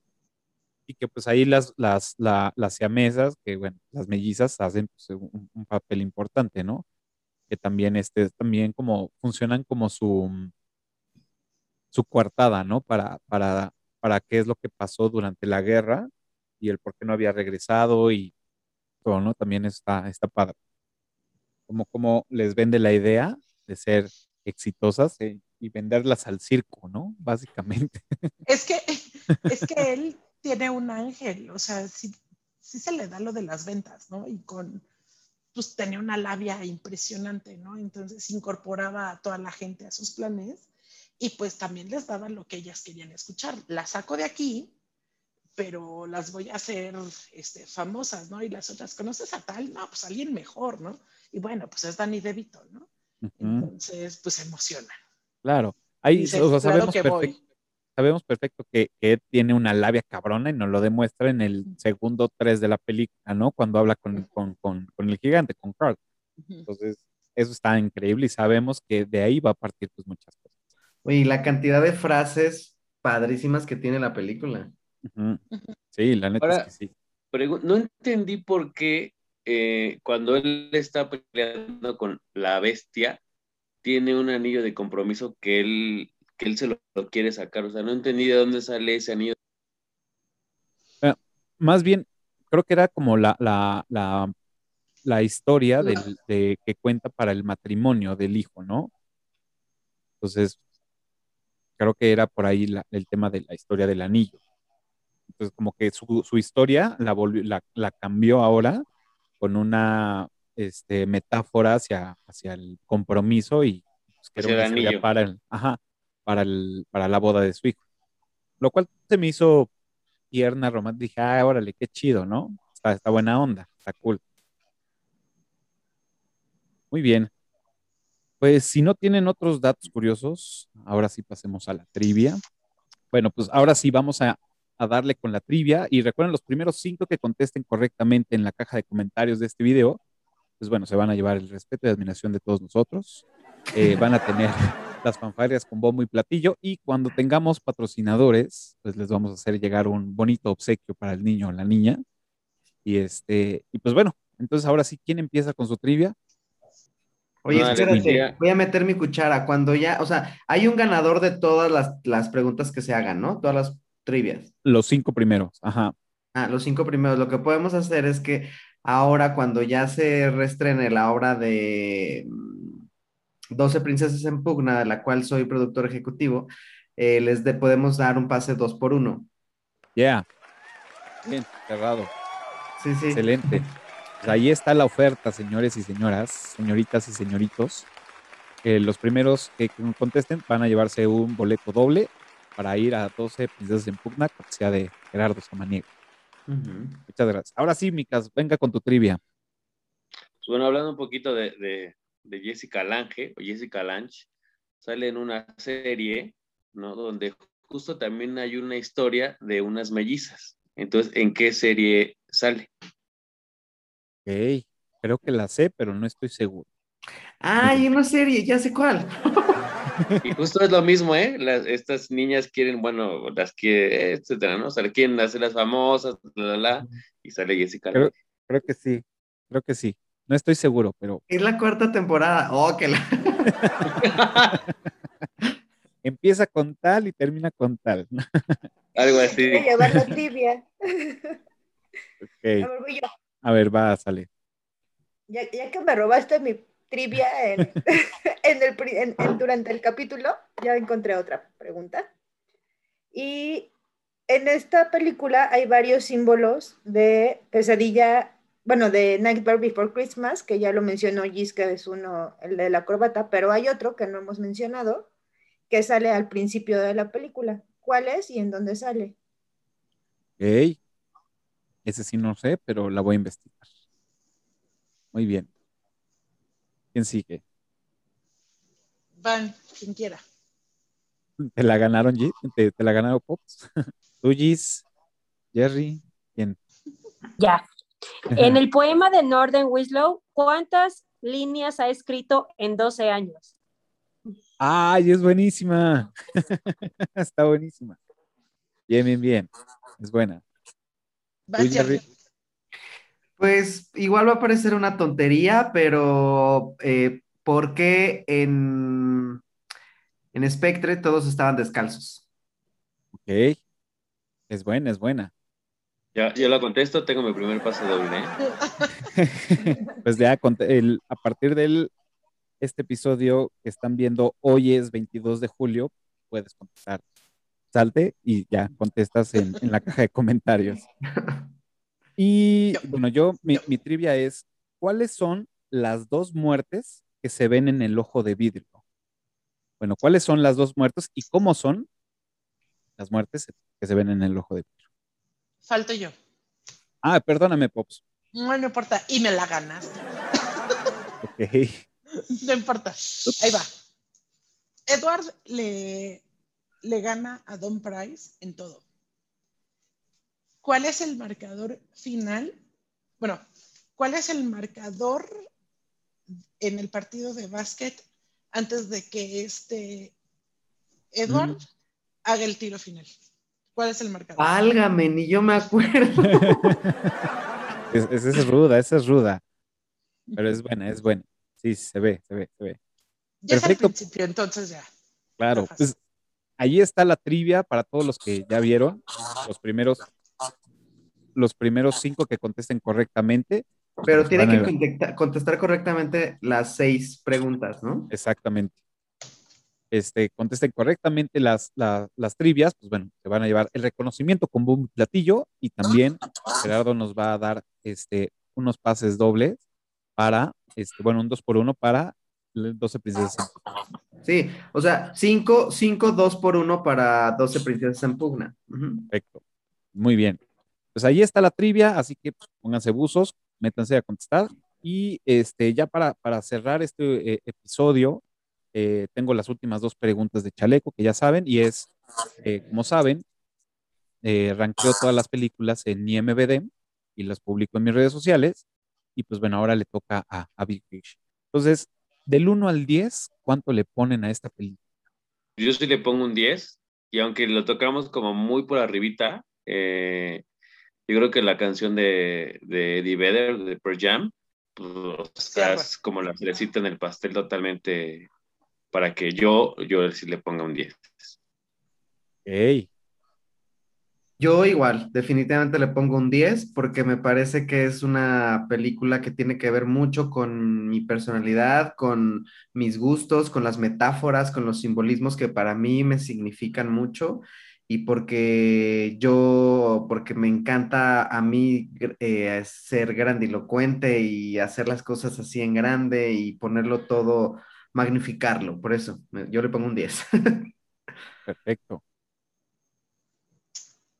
Yo también le pongo un 10 porque Tim Burton ya me gustaba mucho y entrar al cine y encontrar algo que no es 100% él, pero de todos modos sí reconoces que es él, es muy bueno. Y a lo mejor no tocamos mucho el tema de la colaboración que de nuevo hizo con Daniel Swan, pero la música también te, te lleva de la manita a todos los sentimientos que, que es. No es un tema trivial porque pues la relación padre-hijo o de una familia no es cualquier cosa, pero lo trata extraordinariamente y la cuenta muy bonita. Entonces, Sí. me gustó mucho. Muy bien. Yo le pongo un 10. eh, yo- perdón. Yo le pongo un 10 porque yo no la vi, de hecho, cuando la estrenaron, yo la vi hasta el 2007 y, y cuando yo la vi, eh, me removió mucho mi manera de percibir a, a mi papá. O sea, mi papá es todo, o sea, yo soy abierta, pero él es más abierto, es igual exagerado, habla fuerte, repite sus historias con cada uno de sus amigos y yo, ¿no? Y en ese momento, o sea, cuando la vi, bueno, aparte de que cada vez que empiezo a ver el, o sea, cuando empieza el final, empiezo yo ya a colapsarme, ¿no? A convulsionarme de llanto, eh, me removió mucho y entonces me encanta que una película pudo eh, abrirme un poco la concepción de, de que hay veces que simplemente tienes que que creer y aceptar a la persona como, como es, y en este caso me di cuenta de que me era más maravilloso aceptar uh, cómo es mi papá, a querer yo hacer más chiquita, que él cambiara o se adecuara a mí, entonces, eh, pues por eso, ¿no? Entonces me Sí. parece maravillosa, ¿no? Y aparte, bueno, y pues visualmente y todo está precioso, pero principalmente es por un tema emocional personal. Va, va, va. Muy bien. ¿Vale? No, pues yo también le voy a poner 10. Por, podría repetir muchas de las razones que ya dieron aquí, eh, me parece extraordinaria. O sea, Tim Burton me parece uno de los mejores directores que, bueno, soy, soy un súper fan de él, ¿no? Y aunque no es 100%, su, pues no, no es su género, pero más bien su toque, ahí está, como siempre, ahí está el toque de Tim Burton. Me parece, la música es extraordinaria, visualmente es maravillosa, el casting es increíble, las actuaciones, o sea, para mí es una de las mejores películas que he visto, ¿no? Digo, concuerdo con muchas de las descripciones que ustedes dicen. Yo le pongo un 8, 8.5. Este. Ay, eres un amargado.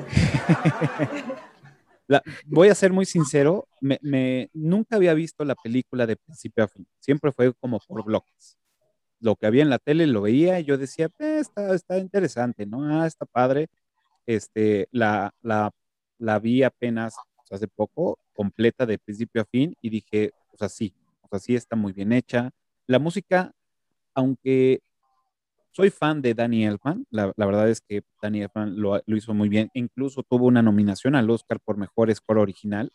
Eh, esta película no se lo llevó, pero a mí soy cliente de Danny Elfman, me, me encanta me gustó mucho la película, pero em, no sé, me le faltó como ahí unos tres caramelos para, para el kilo, para darle un 9, pero este, sí, o sea, yo, yo le pongo ese 8.5 y ya arrancarla con 8.5 es muy buena película. De hecho, creo que está arranqueada con 8.3, algo así en, en IMBD, y en Rotten Tomero creo que traía ahí un 60 y tantos por ciento. Digo, la verdad es que es una gran película y, y sí, sí es totalmente recomendable. Y antes de pasar a la otra pregunta, quiero a Farid, que está aquí con nosotros, y es, este, ¿cuánto le pones del 1 al 10 a esta película? Eh, un 9, un 9 por un montón de razones, muchas de las cuales ya las dijeron, pero no por ello no la quiero, eh, la quiero decir, que a mí me recordó varias escenas de mi viejo, de mi papá, eh, porque también es así, de contar cosas y repetirlas y repetirlas, el cuento del gallito ciego lo tengo grabado a fuego en mi, en mi memoria. Este, un cuento acá de acá de Argentina, pero bueno, importa, ese no es el punto. Sino el punto concreto es eso, el hecho de contar historias y recordarme a mi padre a mí me, enterneció. Yo la vi varias veces la película, por varios motivos, pero bueno, la vi varias veces. Eh, pero sí, no, no, es un 10 porque es verdad, y convalido lo que estás diciendo, Cafa, eh, tiene algunas cosas que, pueden mejorar, eh, pero no menos de nueve porque es Tim Claro. Perfecto. Gracias, Farid. Pues ahí están los, el ranking de esta semana de esta película. Y por último, este, ya para, cerrar el, episodio, pues viene la hora de las recomendaciones. Y es, actualmente, ¿qué están viendo? ¿Qué nos recomiendan? ¿En qué plataforma están viendo? Para todos los que nos están escuchando y viendo este, dense. Bueno, pues yo empecé apenas esta semana, que bueno, ya tiene bastante tiempo esta serie, pero apenas la empezamos a ver. Big Little Lies en HBO. Está buenísima, la recomiendo ampliamente. Apenas empecé la primera temporada, la había tenido rezagada por algunos motivos. No había tenido tiempo, pero este fin de semana dije, ahora sí lo voy a ver. Y ampliamente recomendable, muy buena. Es donde está este Nicole Kidman y Reese Witherspoon. Reese Witherspoon, sí. Nicole Kidman es una diosa. Claro. Por supuesto. Una diosa. Ok, muy bien, gracias. ¿Quién más? Eh, mm. pues yo ahorita estoy viendo la serie de la Fórmula 1 la verdad es que prácticamente a mí no me gustaban las, las carreras de automovilismo, solamente igual, así un día llegué, vi que estaba corriendo Checo Pérez porque es lo que está de moda, y como que ahí le empecé a agarrar el gusto, y este, ahora, fan del automovilismo, y, y, la verdad es que está bastante padre, o sea, dices, o sea, no, no, o sea, ¿qué, ¿qué, podría haber si no soy fan? Pero la verdad es que hay muchas cosas de atrás que, pues, que no imaginas, ¿no? Entonces, este, eso es lo que estoy viendo. Ya voy en la segunda temporada. Igual también, para clavarme en una serie, tiene que no durar tanto el tiempo un capítulo. Esos son capítulos de 25, 30 minutos. Entonces ando, ando en eso, en la serie de la... Ok, Ok. ¿Cómo, ¿Cómo se llama esa serie? Dicen que está buenísima. Drive to Ah, como Survive. Ah, Ok, Fórmula 1. ok. Drive to Survive, ¿no? En Va, va, va. Ya, ya van varios que, que la recomiendan y también aquí le hemos, bueno, le han recomendado algunos eructitos invitados. Es Ahora sí, la voy, a, la voy a formar ya también. Ok, ¿quién sigue? Sí, sí, está chingona, te va a gustar. Yo igual la- una de las que vi hace poco, que también ya es bastante vieja, pero la acabo de ver y dije, ¿por qué no la vi antes? ¿Qué güey soy? Este, cada capítulo es una verdadera joya porque es súper humana y haz de cuenta que tu familia, tú, tu, bueno, tu hermana, tu primo, todo está ahí en cada capítulo, ¿no? Se llama eh, This Is Us. Ah, ok. este, que está en Amazon Prime, este, de las mejores series que he visto, es vieja ya, pero pues yo la acabo de ver, porque además yo llego tarde a todo, o sea, yo me acuerdo que eh, Sex and the City, yo me enteré que existía Sex and the City cuando salió la película y la fui a ver al cine y dije, wow, qué padre película, entonces mis amigos así de, Jerry, esta es una serie que se hizo hace 10 años una cosa así, y yo, ay, perdón. Este, me gustó mucho esa y acabo de ver una este, en HBO que se llama este, Whale of East Town con este, Kate Winslet, la de Titanic. Mm, Este, esta, además de que ella, ella en particular está espectacular, Kate. La serie está muy buena, véanla. Se llama Whale, Whale of East Town. sí, ya, ya también me la han recomendado y sí, dice que sí rifa. Sí. Ok. Yo no estoy viendo nada. Tú sigues leyendo. Ok, platícanos, platícanos de lo que, digo, también se vale, digo, en este caso, pues, como saben, Pop siempre tiene su círculo de lectura. Y ahora, ¿en qué libro estás? Porque habías leído, me había quedado en, espérame, no me digas, en este, ay, en El Conde de Montecristo, ¿no? Ah, sí, eso fue en mayo. Y luego, eso fue en mayo, y el último que estaba leyendo era Lo que el viento se llevó. Ok. Ayer vi la película, porque ya había terminado de leer el libro. No, está mejor el libro, mil veces mejor. Extraordinario. Yo que soy súper chillona, lloré más que en la de Yo antes de ti, el libro. O sea, imagínense cómo debe estar. Pero extraordinario, está padrísimo. Y además es una película que casi es la calca del libro. Y el libro es de más de mil páginas, ¿no? Entonces está muy cañón. Obviamente dura cuatro horas. Sí, Oye, ¿ya viste la película esta italiana que se llama eh, La vida ante sí? no. Vela, está muy buena, te va a gustar. O sea, si Ah, bueno, a lloraste mucho con esta de Yo antes de ti, es con Sofía Loren, o sea, Sofía Loren ya está súper grande. Este, y la, y la rola principal la canta Laura Pausini. Ah, pues es Eh. la de este año que estuvo nominada para Ajá, exacto. Este, y así se llama la película, eh, La vida antes de sí. Está bastante La voy a buena. buscar. Y chillas y chillas y chillas. Bueno, está bien.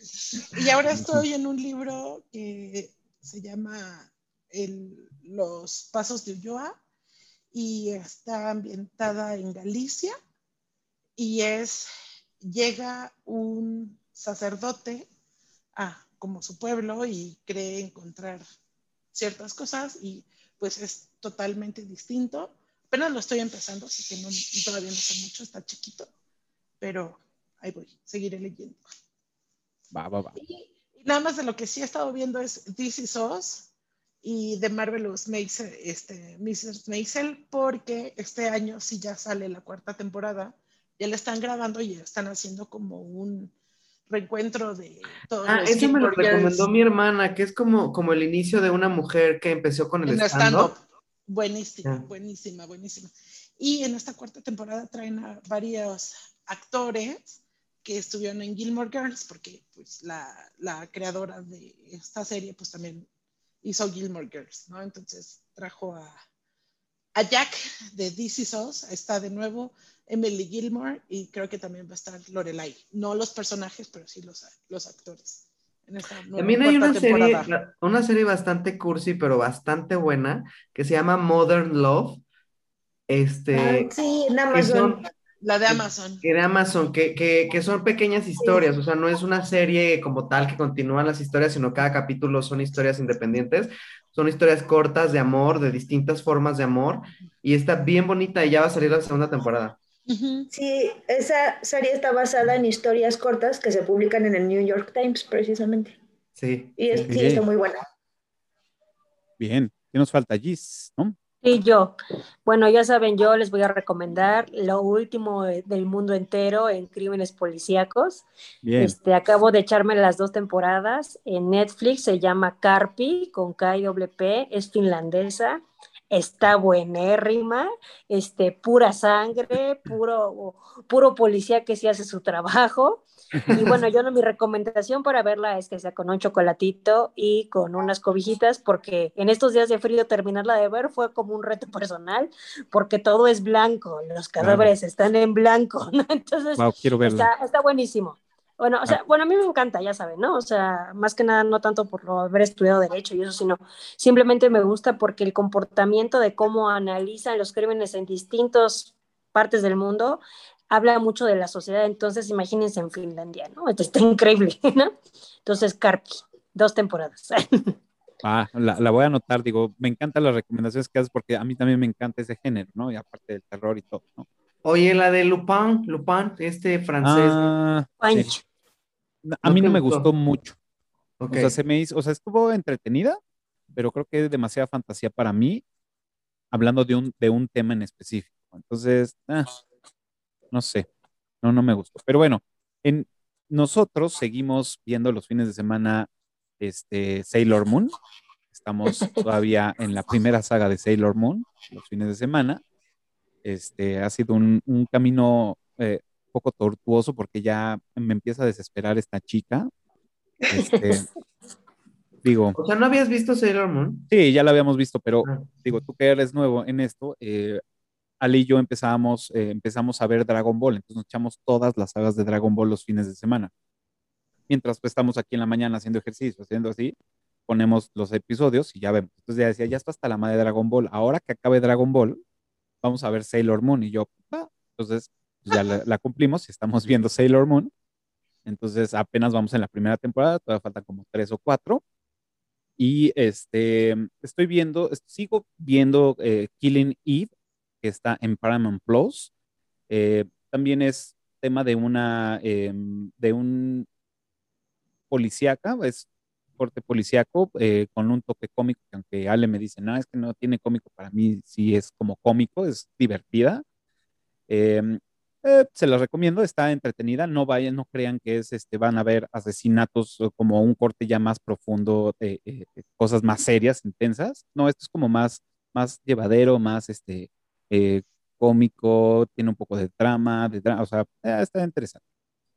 Y al mismo tiempo estoy viendo The Mandalorian, voy en la primera temporada, este, pues bueno, eso está en Disney Plus, ahí está, ¿no?